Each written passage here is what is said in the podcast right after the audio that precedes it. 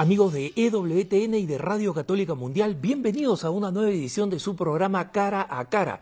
Soy Alejandro Bermúdez, estoy aquí en nuestros estudios en Denver, en Colorado, esperando que poco a poco vaya retrocediendo la pandemia y podamos tener nuestros programas en vivo como acostumbrábamos antes de que todo esto pasara. Es un gusto estar nuevamente con ustedes y como saben, pueden siempre escribirnos al correo electrónico cara a cara arroba ewtn.com, cara a cara arroba ewtn.com. Tengo desde España un invitado especial. Él es Pablo Gutiérrez Carreras y es director adjunto del Servicio de Actividades Culturales de la Universidad San Pablo en España. Y la razón por la que lo he invitado es porque él es autor de varios libros sobre uno de los personajes católicos más importantes del siglo XX y que no es suficientemente conocido en el mundo de habla hispana. Y me refiero al converso británico Gilbert Keith Chesterton, del cual Pablo es un experto y sobre el que ha escrito varios libros. Pablo, bienvenido al programa. Hola, bienvenido y muchas gracias por la invitación. Eh, Pablo, mm, comencemos por el principio. Eh, haznos una descripción breve de quién es Chesterton y por qué crees que es importante en el siglo XXI. Bueno, pues eh, creo que es muy pertinente lo, lo, que preguntas, porque Chesterton es un escritor inglés que nace en 1874 y muere en 1936 y se dedicó fundamentalmente al periodismo. Escribió mm, miles de artículos porque escribió para muchos periódicos, alcanzó una notable fama en su tiempo y además de, de artículos de periódico escribió bastantes novelas, escribió biografías, escribió ensayos filosóficos escribió libros de viaje, alguna obra de teatro, mucha poesía y, por así decir, estuvo toda su vida escribiendo.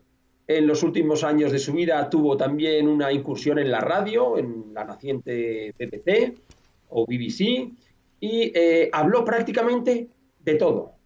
Fue un hombre que nació en el seno de una familia inglesa anglicana, pero no muy creyente, que sin embargo él siempre desde su más temprana infancia eh, estuvo, se interrogó por el fundamento de la realidad y veía a Dios en el fondo de cualquier cosa, ya fuera una flor, ya fuera la amistad, ya fuera la cerveza o ya fuera un filete.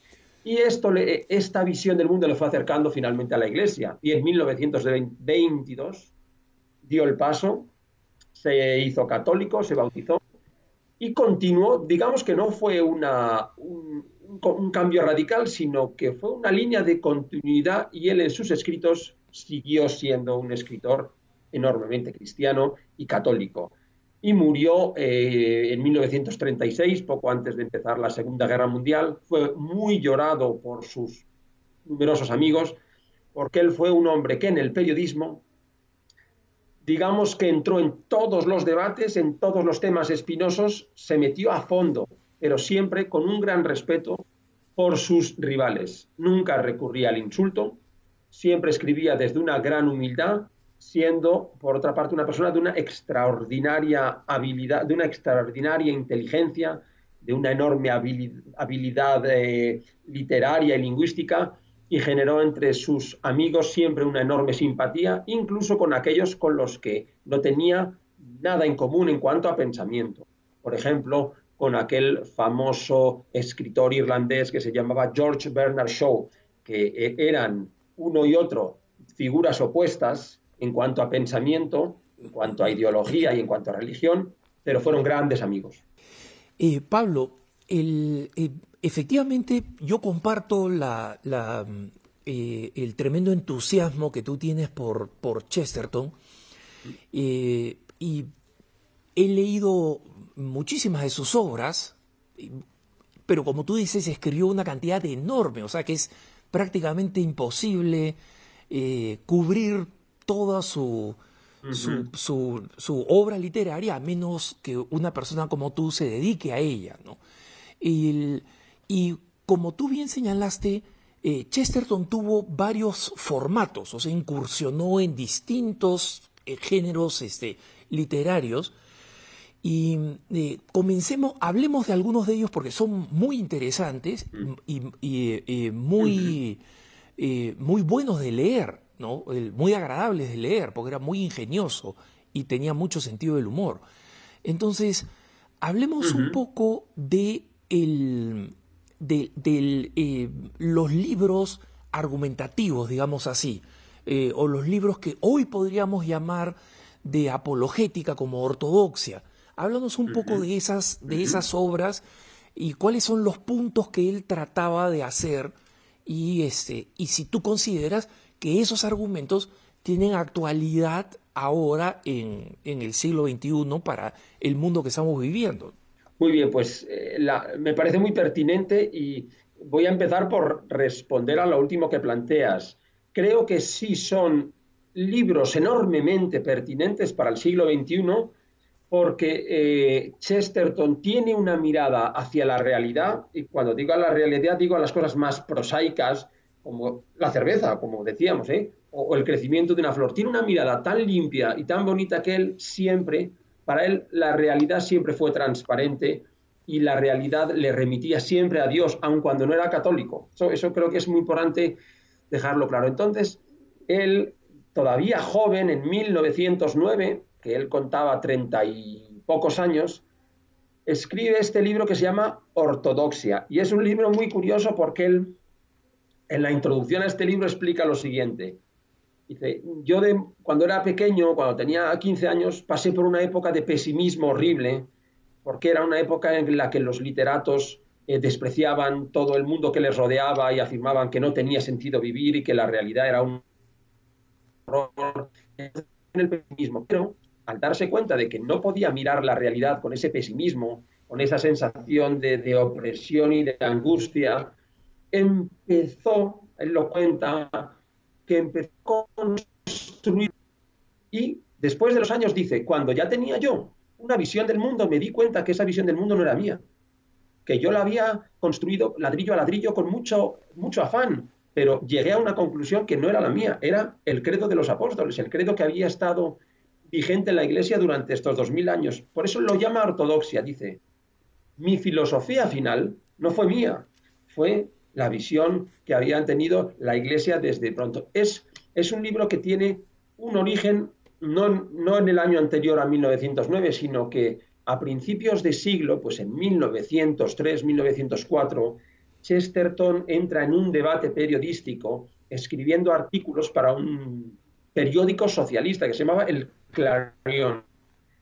Y una serie de debates en las que él defendía una posición eh, eh, perdón, el director del periódico defendía una posición determinista, como que el hombre en realidad no es libre porque estamos condicionados o bien por la biología o bien por el entorno, y Chesterton defendía una posición en la que el hombre es libre.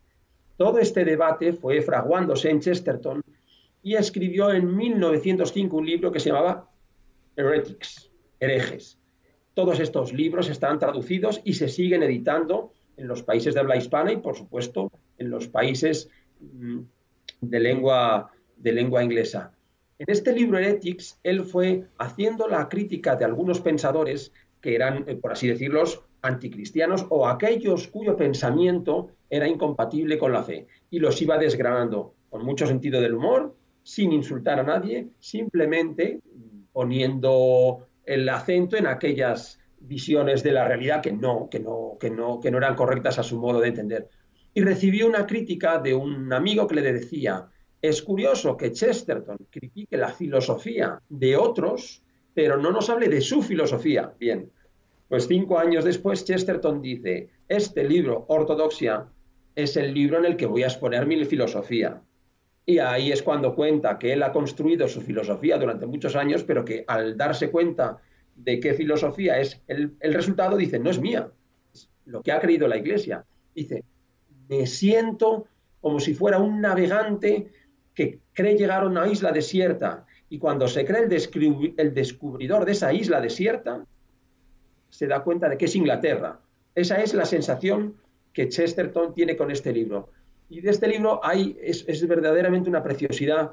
Es un libro que no es fácil en primer, para leerlo, no, surge inmediatamente toda la riqueza del libro, sino que admite que se vaya, vaya leyendo varias veces. Pero hay una parte muy bonita que yo la pondría casi como, como gran resumen de su pensamiento, en el que Chesterton dice, si yo miro el mundo, el universo, los planetas, todo, y creo que hay leyes universales que rigen todo el mundo, dice, estoy equivocado. Dice, los científicos que hablan de que existen leyes necesarias y universales están equivocados, porque no son leyes universales y necesarias lo que rigen el mundo. Y dice una cosa preciosa entonces, el mundo se parece más a los cuentos de hadas. Claro, uno se queda así lo que hemos oído siempre es todo lo contrario, es que hay una ley en el universo, las leyes de la gravitación universal, leyes universales, pero él dice no.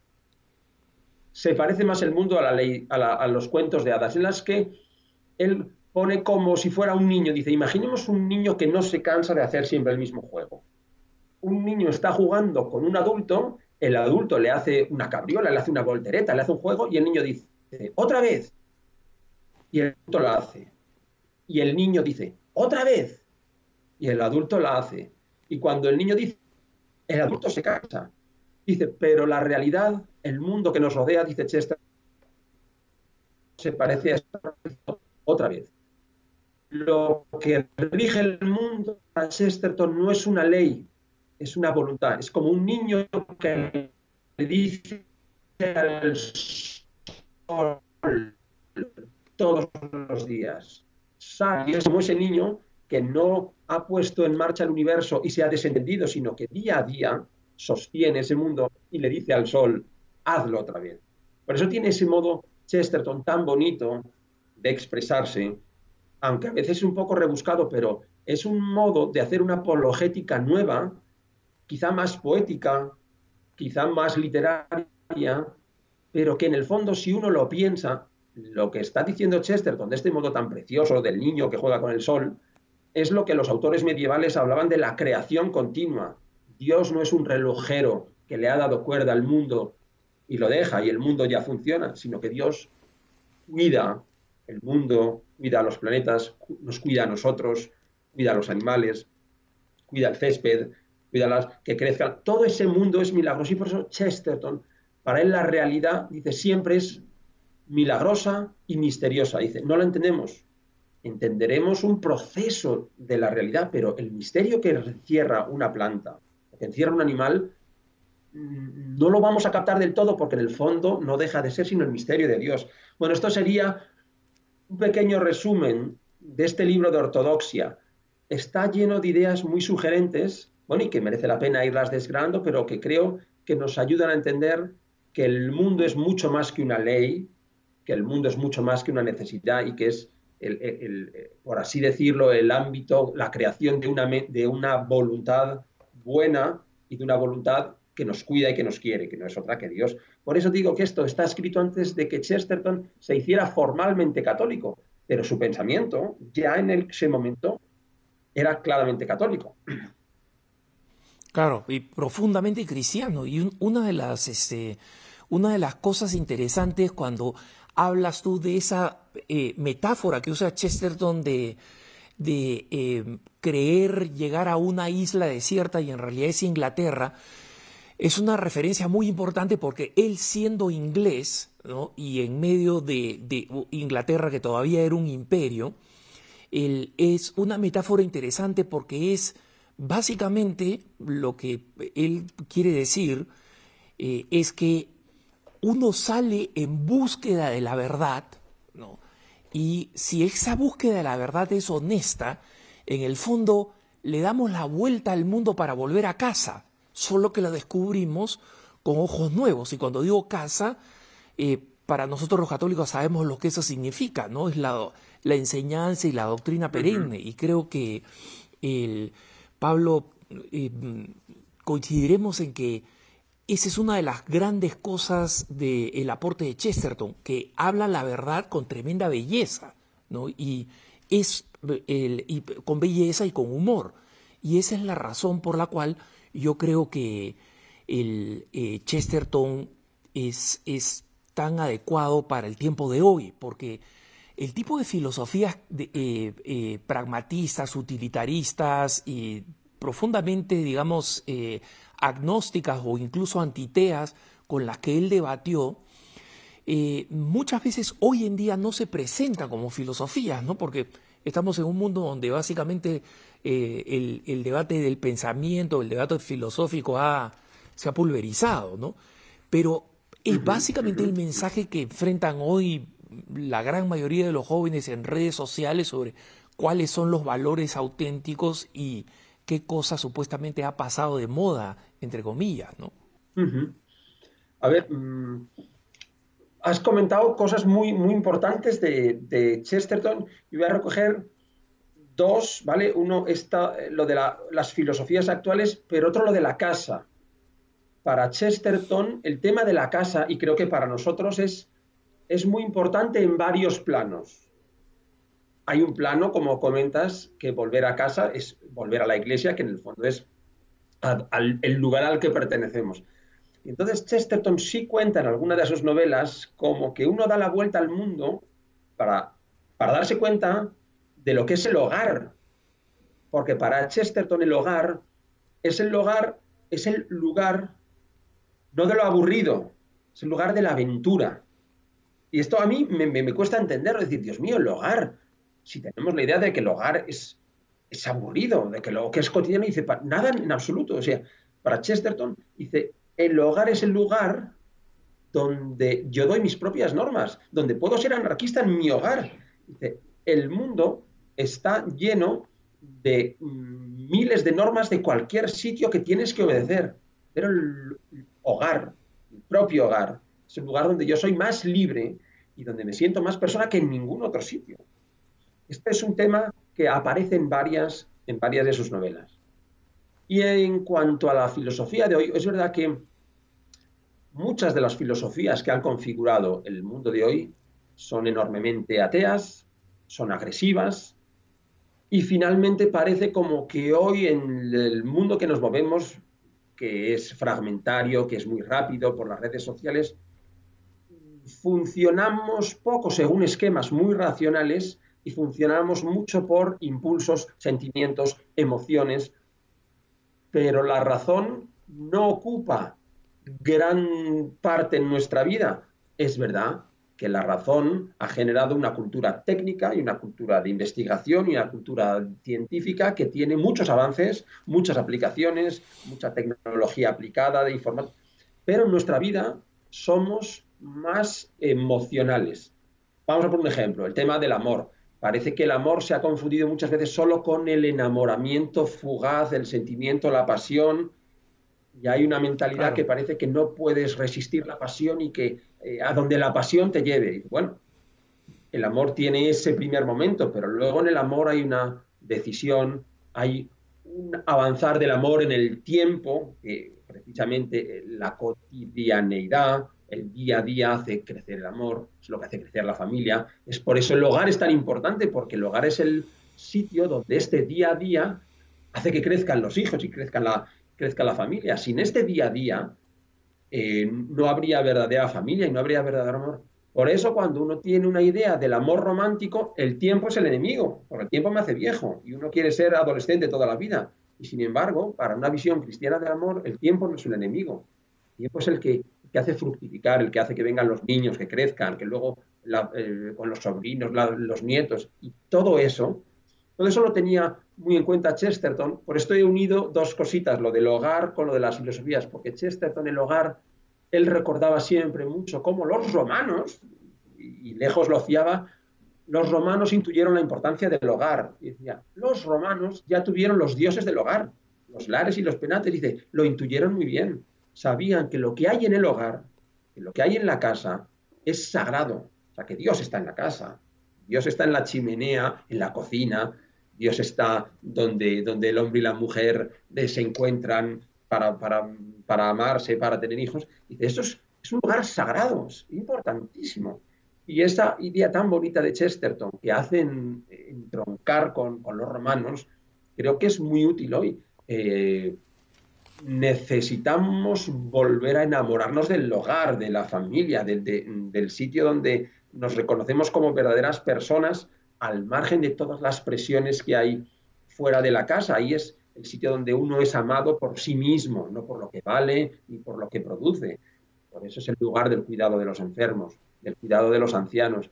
Bueno, pues este es uno de tantos otros aspectos donde Chesterton nos mm, ayuda a entender mejor el hogar y nos ayuda a entender mejor muchas figuras como la familia que hoy están muy atacadas, están eh, siendo objeto de, pues de, agresiones, etc.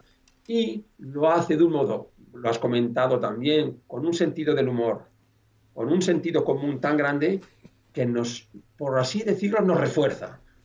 Nos da la satisfacción de decir, es verdad, esto que hemos recibido de nuestros padres es cierto, no es, no es de una generación pasada, es actual, está vivo, puedo enamorarme de nuevo del hogar y, más o menos, que es un poco recogiendo lo que me comentabas. El, eh, Pablo, el, sonrío porque eh, recuerdo muchas o anécdotas o pasajes de, Chesterton que son realmente eh, que tienen un, un, excelente humor, ¿no? Yo los cuento y a veces me los robo como como este, si fueran míos en conversaciones, eh, en conversaciones así cotidianas, muchas de, la, de las bromas que, él hace y del, sentido del humor y la agudeza que él utiliza. Y una de las cosas que más me gusta el, y, creo que necesitamos recuperar mucho eh, es el, papel de, de, su visión de la mujer, ¿no? de la dignidad de la mujer, la belleza con la que habla sobre la mujer como misterio y me gustaría que explicaras un poco su visión de la mujer en el contexto además de la familia, del matrimonio. O sea, él tiene este eh, brillante libro eh, en contra del divorcio, en el que justamente enlaza la importancia del, matrimonio como institución con esta eh, visión realmente bella y profundamente cristiana de la mujer. Efectivamente, a ver, hay el tema de la mujer en Chesterton, pero aún así yo te diría que a mí me parece que es un tema ciertamente espinoso, porque, claro, él escribe en 1900, 1910, 1920, donde las circunstancias son distintas. Y algunas de las afirmaciones que hace hoy nos podrían chocar, nos podría parecer extrañas. Y ahora diré cuál, pero lo que sí es verdad que la visión de Chesterton es sumamente certera porque explica muy bien, y creo que eso no ha pasado en absoluto de, de tiempo, explica muy bien cómo hay dos diferencias entre hombres y mujeres. Dice, el hombre normalmente es monomaníaco, es de estos que tiene una afición, y yo, yo lo veo en mí, lo veo en muchos amigos, y tiene una afición y, en esa afición quiere llegar hasta el último extremo, se compra el último cachivache, el último aparato, está pendiente de cuándo sale el último, eh, si es la fotografía, si son los coches, como que tienes un monocarril de querer destacar en ese carril. Para unos será el trabajo, querer ser el mejor profesionista del mundo, para otros el mejor fotógrafo, pero como que hay una especie de, de tendencia del hombre a querer destacar tiene una pasión a sobresalir en, un área mayor, la mayoría de las veces. Dice, normalmente la mujer tiene miles de intereses. Dice, es posible que cuente historias y a lo mejor no es la mejor historiadora, no es la mejor contadora de cuentas, pero los cuenta. Posiblemente mm, sepa cocinar, no será la mejor cocinera, pero sabrá hacer un bizcocho, sabrá hacer un pescado, sabrá hacer una serie de cosas. Sabrá eh, de psicología porque escucha a su hijo, no será la mejor psicóloga, pero cuando ve una cara larga de un hijo, enseguida va, ¿qué te ha pasado hoy en el colegio? Porque lo entiende. A lo mejor no es la mejor economista, pero entiende de los gastos que hay en la casa, como si empezamos a gastar por tantos sitios, pero los ingresos vienen solo de dos fuentes, tiene un concepto claro de qué está fallando. Entonces la mujer tiene la cabeza concentrada en muchos intereses y por eso para Chester no explica muy bien, por eso es el corazón del hogar, porque tiene una capacidad de estar en muchos sitios que el hombre no la tiene tanto. Hoy esto que digo, por muchos pensarán que es micromachismo, eh, que es lo otro, pero yo creo que si analizamos exactamente muchos comportamientos de hombres y mujeres, veremos que es una constante que la mujer está muy atenta por su especial preparación a las necesidades de... Bueno, yo tengo ejemplos de amigas a, centenares de miles que están más pendientes a veces de la familia de su marido o de tal, incluso el propio marido, pero porque tienen esa especial sensibilidad al cuidado, al cariño. Y esto creo que es una constante. Chesterton lo vio, lo vio con claridad. Y que para la educación, afirmaba Chesterton, dice que el, consideremos que la mujer ha sido y tiene un papel insustituible en la educación de los niños, no es un insulto. Dice, es que, dice esta frase tan bonita, dice, ¿por qué va a ser más importante que una mujer enseñe la regla del 3 a 20 niños? ¿Por qué va a ser eso más importante que enseñar el universo entero a sus hijos? Eh, a ver, esto creo que hay que explicarlo. ¿eh? No se trata solo. Creo que aquí no es un debate entre si eh, la mujer debe incorporarse al mundo del trabajo. Yo creo que es que mi esposa, mi esposa pues es médico y trabaja, trabaja fuera eh, como médico y como profesora que es también, pero luego tenemos nueve hijos. A donde voy es que hay un papel de la mujer que Chesterton reconoce que es insustituible para la educación de los hijos precisamente por esta sensibilidad la mujer no solo puede enseñar la tabla del 3, sino que enseña el universo, toda la vida, desde reconocer los primeros objetos de la casa, el, vínculo con la familia, el vínculo con la propia nación. Hay una serie de aspectos que nadie, nadie, nadie los explica igual de bien que la mujer. Y para Chesterton, esto, esta es otra de mis frases preferidas suyas, explica muy bien el... Dice, para él ¿Puede haber conflicto entre hombre y mujer? dice, sí, son muy distintos. El hombre está siempre pendiente de su afición, el hombre puede ser más vago en la casa, dice, pero lo importante es que cuando surge el conflicto entre ellos, que sea siempre una riña de enamorados, que no se quede todo en discutir quién hace la función de quién saca la basura o quién cocina o quién limpia. Bueno, eso se puede discutir, pero lo importante es que el vínculo entre ellos sea el vínculo del amor no de una separación de funciones, no de una mera mm, división de roles. Eso es secundario. Lo importante para que funcione una familia, para que funcione un matrimonio, eh, es, el amor. Por eso en el matrimonio cristiano eh, se habla siempre que no es solo lo que ellos dos se quieren, sino que hombre y mujer participan del amor de Dios que está antes. Yo creo que esto Chesterton, con otras palabras, lo expresa precioso y esto de la riña de enamorados, a mí siempre me ha gustado porque, hombre, pues en los matrimonios siempre hay, siempre hay discusión, siempre hay riñas, siempre puede haberlo, pero no debemos perder de vista que en el fondo hombre y mujer caminamos en la misma dirección y, no hay, y el conflicto de roles o de papeles no puede ser obstáculo para reconocer la maravilla del amor entre hombre y mujer, que es el que constituye la familia. Pablo, este tema eh, eh, Chesterton también lo desarrolla, estos grandes conceptos también lo desarrolla en, eh, en, la, en el formato de la novela y los, y los relatos cortos. Volviendo de la pausa, quisiera que habláramos un poco de su, de su eh, creatividad y de sus excelentes novelas y cuentos. Estamos con Pablo Gutiérrez Carreras, él es un experto en el gran converso católico británico Gilbert Keith Chesterton. Este es su programa cara a cara. No se vaya que ya volvemos inmediatamente después de la pausa.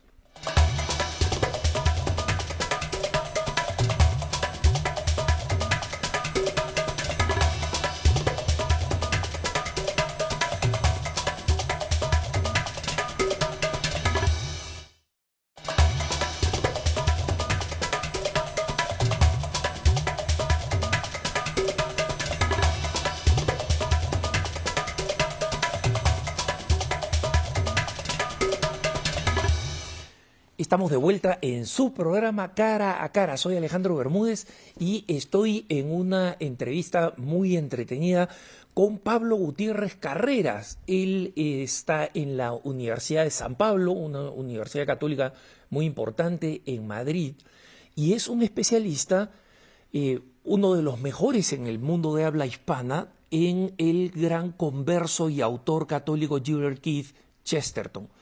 Eh, Pablo, eh, como tú nos dijiste al comienzo del programa, una de las cosas este, sorprendentes de Chesterton es que incursionó en prácticamente todos los formatos literarios que existen, ¿no? El ensayo, el artículo periodístico, eh, los, libros eh, argumentativos, las novelas, los cuentos, y en, eh, en, sus obras de ficción son tremendamente entretenidas, pero al mismo tiempo son muy pedagógicas, es decir, eh, crean situaciones imaginarias donde eh, enfrenta personajes que eh, dejan una excelente lección. Háblanos un poco de, de, eso y antes de que entremos específicamente al mundo del padre Brown, que quiero dejarlo por ahora para más adelante, háblanos de eh, de su obra literaria y de algunas obras como El hombre que fue jueves, El hombre eterno, el, eh, y si tienes algún favorito, que sé que es una terrible pregunta para un experto, este, cuéntanoslo. Sí, sí, totalmente. Bueno, a ver, es verdad que mm, hay tanto para elegir que es difícil, pero si hay que recomendar lecturas, aunque luego ya te referirás al padre Brown, hay unos relatos cortos muy entretenidos también que son los, ¿cómo era? Eh, las paradojas de Mr. Pond, porque Chesterton tenía muchos libros de relatos breves de novela de detectives. El padre Brown es el más conocido, pero tenía muchos otros y eh, Mr. Pond es uno de los que tiene relatos breves de género policiaco, muy simpáticos, de lectura muy fácil. Eh, tiene, hay otros relatos breves divertidísimos que se llama el eh, Club de los Negocios Raros.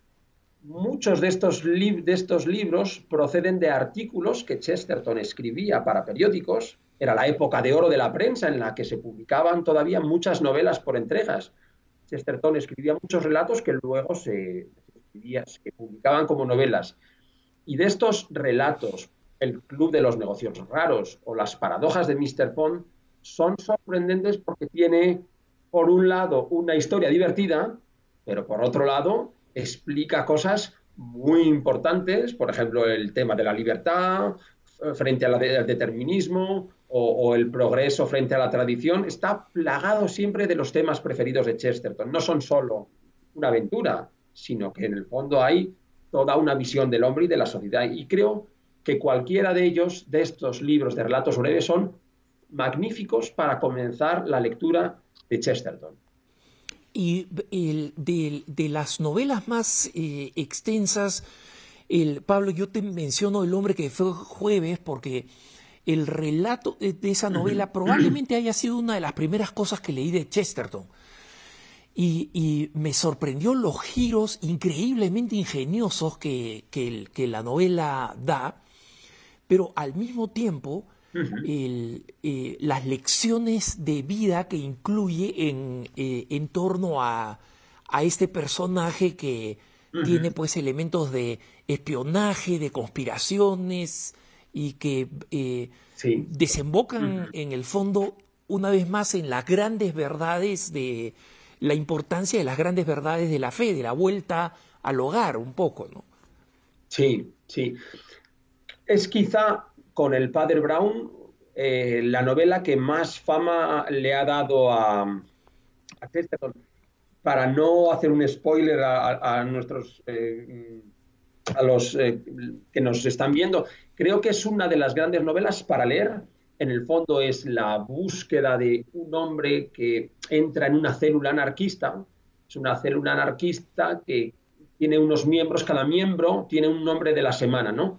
pero luego hay que ir viendo, a medida que él entra en esta célula, quién es quién, hasta ver quién es el presidente de, este club, está lleno de giros, está lleno de sorpresas y está lleno de lecturas, de, lecturas eh, posibles, porque al final aparece un personaje misterioso, que es el presidente de esta secta, y dice, bueno, ¿y este, ¿y este quién es que tiene este discurso mm, tan, tan, tan grandioso y tan, tan misterioso, por así decirlo? Es una novela fascinante y de nuevo eh, eh, Chesterton no da una puntada sin hilo. Eh, está lleno de temas, de subtramas, de qué es lo valioso en la vida de los hombres, si lo que hay que perseguir es, es, por ejemplo, tema del éxito, o si la realidad tiene sentido, o la realidad es una ilusión y en el fondo estamos viviendo en un mundo vacío. Bueno, todo un complejo mundo, muy chestertoniano, porque es también con una cierta complejidad, que creo que es otro muy buen comienzo para acercarse a la obra de Chesterton. Padre Brown, los relatos breves, o, esta gran obra, El hombre que fue jueves, que también fue llevada al teatro en época de, Chesterton, porque tiene también estos giros tan bonitos que para una obra de teatro siempre son muy, muy agradecidos para vivir así en directo, ¿no? Claro, claro.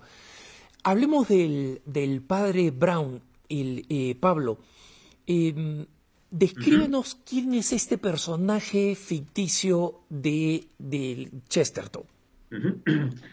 Bueno, a ver, el padre Brown es una figura de detective que crea Chesterton, un Chesterton relativamente joven, pero bueno, está en los treinta y tantos, y mm, se trata de un hombre desclasado. Es verdad que en, las, eh, en el género de detectives muchas veces el detective es siempre alguien desclasado Sherlock Holmes era un hombre fuera de los servicios regulares, que vivía de casi de, cuando no tenía un caso tenía que inyectarse morfina por tal.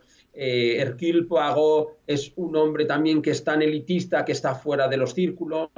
Eh, bueno, hay siempre un eh, elemento de outsider en los detectives. Y el padre Brown es un cura católico en una sociedad anglicana que no presta mucha atención al fenómeno religioso. El padre Brown es un cura rural de pueblo, despistado, que siempre va con un paraguas, que se le caen las cosas de las manos y tiene apariencia de, pues, torpe o, de, o de poco inteligente. Pero tiene un método muy particular, no es como Sherlock Holmes, que es completamente eh, es capaz de inducir de una colilla de cigarro quién es el criminal. El padre Brown lo que le ayuda a llegar hasta el criminal es que conoce el alma de los seres humanos, conoce el alma de los criminales y se pone en la piel de los pecadores. Y lo dice muchas veces. Yo no me guía esto, me guía el interés por el alma de, los pecadores. Por eso en alguna de sus obras incluso se produce la redención de alguno de los, de alguno de los criminales. Pero bueno, Chesterton sí tuvo en mente a la hora de crear el padre Brown un sacerdote real y cuenta una anécdota y es que hablando con un sacerdote real de todo el horror del pecado y toda la maldad, se quedó él muy asombrado y luego vio que unos jovencitos de la Universidad de Oxford, al parecer, se reían de este cura y decía, este, ¿qué sabrá este de las cosas del mundo? Y para Chesterton fue un golpe encontrarse con, con lo que dos jóvenes eh, así muy snobs casi despreciaban a este sacerdote. Pues ese contraste le sirvió para idear este gran, este gran detective que es el padre Brown. El padre Brown pasa como con muchas de las novelas de Chesterton. No da una puntada sin hilo y está plagada de, detalles de antropología, de una visión positiva del mundo, está lleno de, una visión en la, en la que Dios está detrás de la realidad.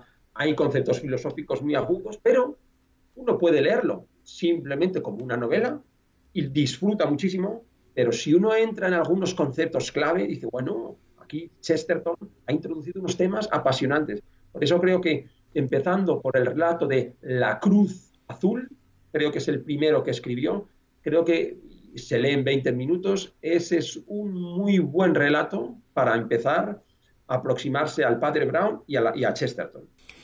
Y, lo, fascinante es que el, padre Brown se vuelve un personaje relativamente popular en, su momento y eso le permite a Chesterton escribir eh, muchas historias cortas del padre Brown, ¿no? Y en consecuencia son una colección que dan para leer porque eh, que, dan para leer por un buen periodo de tiempo porque a mí me resultó realmente adictivo, como cualquier eh, buen relato, como cualquier buena novela, ¿no? Donde la trama está bien construida.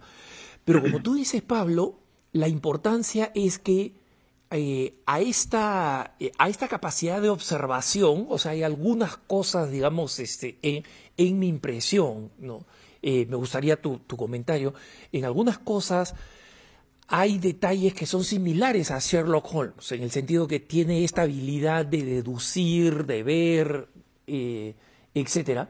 Pero es la combinación con el conocimiento del el alma humana, es decir, del misterio de la, de la miseria y del pecado, que no es calculable, pues por eso le llamamos misterio, ¿no?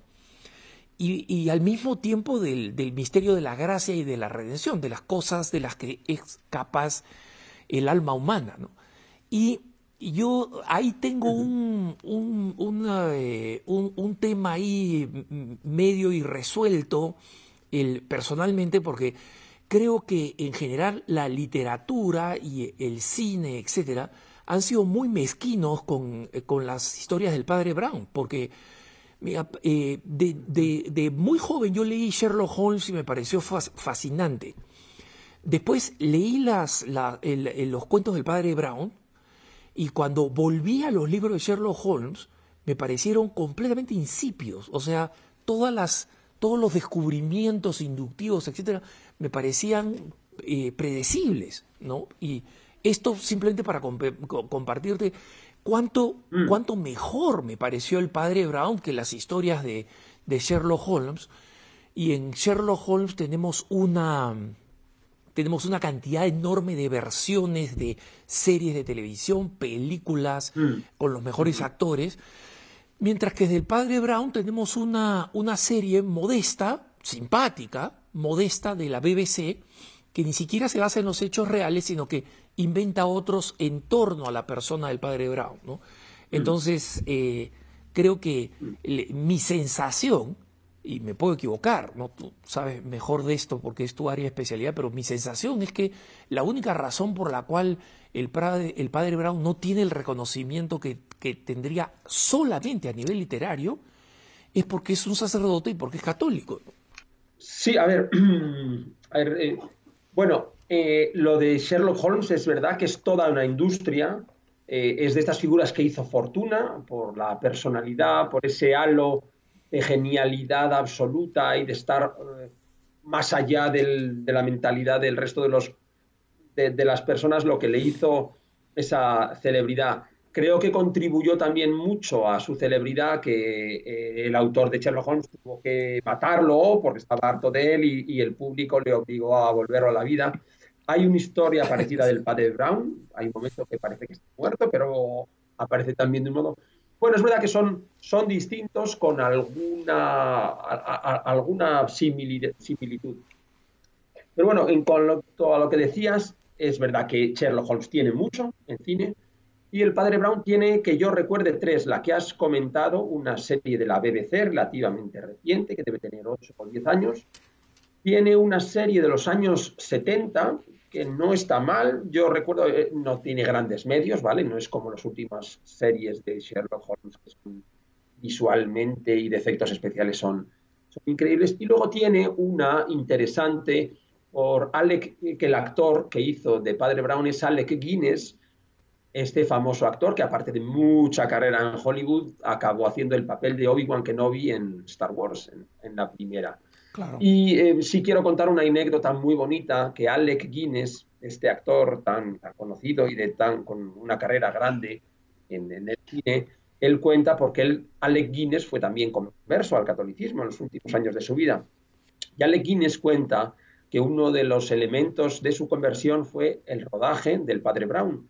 Él estaba en el set, vestido de sotana, porque era un descanso, tenía que volver a escena y estaba con la sotana de sacerdote. Y entonces uno de los niños que había por allí, por la zona, porque se, paseaba también, cuenta que eh, le confundió con un sacerdote y le, cogió la mano con total confianza. ¡Eh, padre! Y le contó, ¡oye, padre! Tal. Y entonces para él, encontrarse con la sencillez de un niño que le toma de la mano fue fue una de las piedras de, darse cuenta de la grandeza de lo que era el sacerdocio. Bueno, es, es una, es solo una anécdota, pero es verdad que la lectura de Chesterton ha generado y ha provocado conversiones, o por lo menos ha sido un escalón en el itinerario de conversión de mucha gente. Porque Chesterton llama la atención no solo a la razón, sino también a la imaginación. Y muchas veces, para vivir una fe lo más completa posible, tiene que estar llamado todo el hombre, su cuerpo, su imaginación, su racionalidad, sus emociones, sus sentimientos. Y Chesterton no descuida ninguno de estos aspectos. Por eso en el padre Brown eh, esos relatos desbordan de color, de situaciones. Son unas ubicaciones raras, una montaña no sé cómo con una piedra, una hendidura, o va a una casa de forma oval con unos, unas decoraciones orientales y le dedica mucho a la ambientación, enormemente. Eh, hay que hacer un esfuerzo de imaginación para colocarse donde está Chesterton. Esto es una constante de sus, de sus, de sus obras. Por ejemplo, color y los amaneceres. Chesterton le entusiasman los amaneceres. Cuando habla de un amanecer se nota que, él lo que quiere en realidad es estar pintando de los malvas y los oros y los dorados y los morados. Me encanta. Y eso creo que es una de las características más notables de la escritura de Chesterton. Eh, Pablo, una de las expresiones de Chesterton es sobre cómo la Iglesia Católica es eh, capaz de combinar eh, la cerveza, el cigarro ¿no? Eh, y la oración. y estas son cosas que, como sabes tú, en el puritanismo protestante que enfrentamos en América Latina, son cosas que ellos consideran pues que son este que son este, malas y que a los católicos nos debería dar vergüenza, ¿no? No habla de emborracharse ni de cosas así, pero habla de esos placeres sencillos de la vida que son producto de la cultura. Explícanos un poquito esta visión que él tenía sobre, sobre el, el, plan de Dios respecto de eh, la vida en la tierra. Pues sí, eh, es de mis...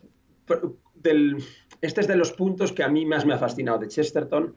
Y si me permite, si quiero remitirme a un texto de Benedicto XVI. Bueno, escrito cuando no era papa, cuando era Joseph Ratzinger, pero que a mí me han, me han hecho ver cómo tanto uno como otro nos dan una explicación igual de la realidad.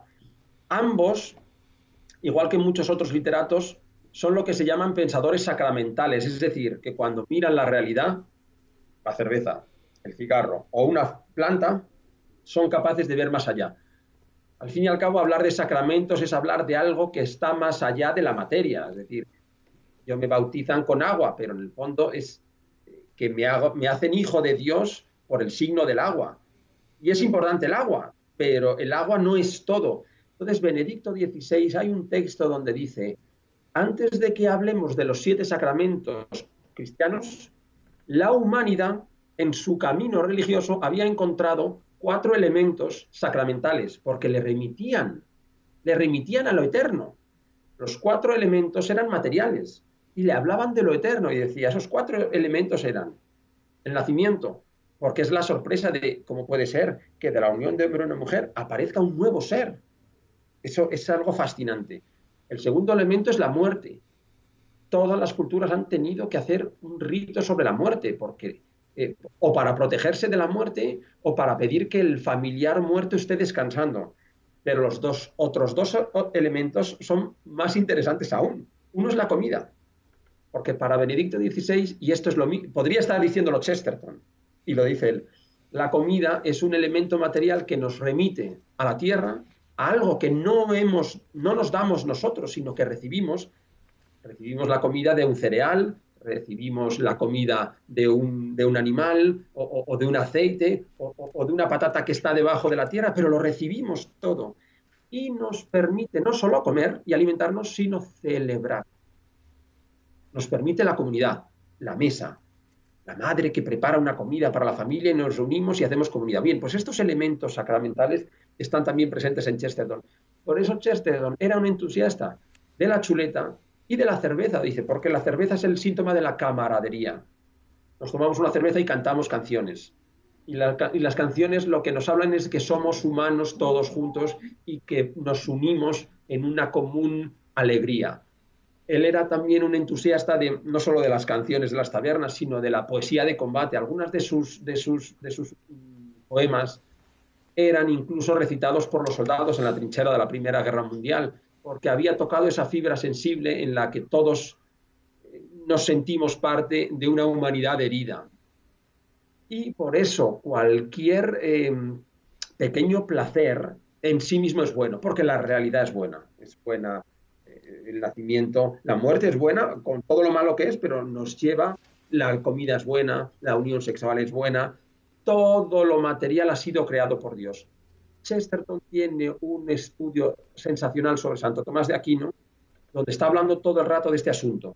La materia es buena, no hay nada en la materia que sea mala. Otra cosa es que hagamos una utilización mala de la materia, pero la creación entera, desde la flor hasta el cigarro, hasta, hasta el vino, es buena. Y cuando habla del demonio dice, es que ha habido partes de la humanidad que se ha creído que la materia era obra de un demonio inferior. Dice, no, no, dice Chesterton, la obra del demonio, es así que es espiritual, porque es el orgullo y es el pecado de rebelión, pero la creación es de Dios está en el Génesis como Dios lo va creando todo y todo es bueno. Y cuando crea al hombre es muy bueno. Dice, pero la materia no se agota en, lo que veo, sino que es un misterio que me remite a Dios. Pues yo creo que eso, esa visión total de la realidad es la que le permitía a Chesterton él era un amante de los vinos de Borgoña franceses, que yo no los he probado, porque bueno, en España los vinos de Rioja, que yo creo que son tan buenos como los franceses, pero bueno, él era un amante de los vinos de Borgoña, era un amante de compartir la cerveza con los amigos, de, compartir una mesa. Y hay un autor, concluyo ya esta, este apunto, hay un autor también converso, que él no es católico, que es, sí es Luis. Hay un momento que Luis dice también, en el plano humano, lo más elevado que podemos hacer es una familia comiendo alrededor de la mesa en unión o unos amigos compartiendo una cerveza, porque en el fondo es la celebración de una bondad que hay en la naturaleza. Yo creo que reconocerla es también para dar gracias a Dios. Pablo Gutiérrez Carreras, muchas gracias por eh, esta eh, eh, agradable introducción a un coloso católico poco conocido como Gilbert Keith Chesterton y que tenemos que recuperar. Eh, gracias por el entusiasmo con que nos lo ha hecho y creo que muchos padres de familia y muchos jóvenes estarán pensando, bueno, vamos a los libros y comencemos por los libros del padre Brown y ahí adelante con, eh, con Chesterton. Eh, muchas gracias, Pablo. Como siempre, todos nuestros televidentes y radioescuchas rezan por las personas, las familias y el, trabajo de quienes nos acompañan en este programa, así que cuenta con ellas. Yo soy Alejandro Bermúdez, los dejo en compañía como siempre del mejor contenido católico EWTN y Radio Católica Mundial. No dejen de escribirnos a cara a cara arroba ewtn.com, cara a cara arroba ewtn.com Dios los bendiga, recen por mí y hasta la próxima.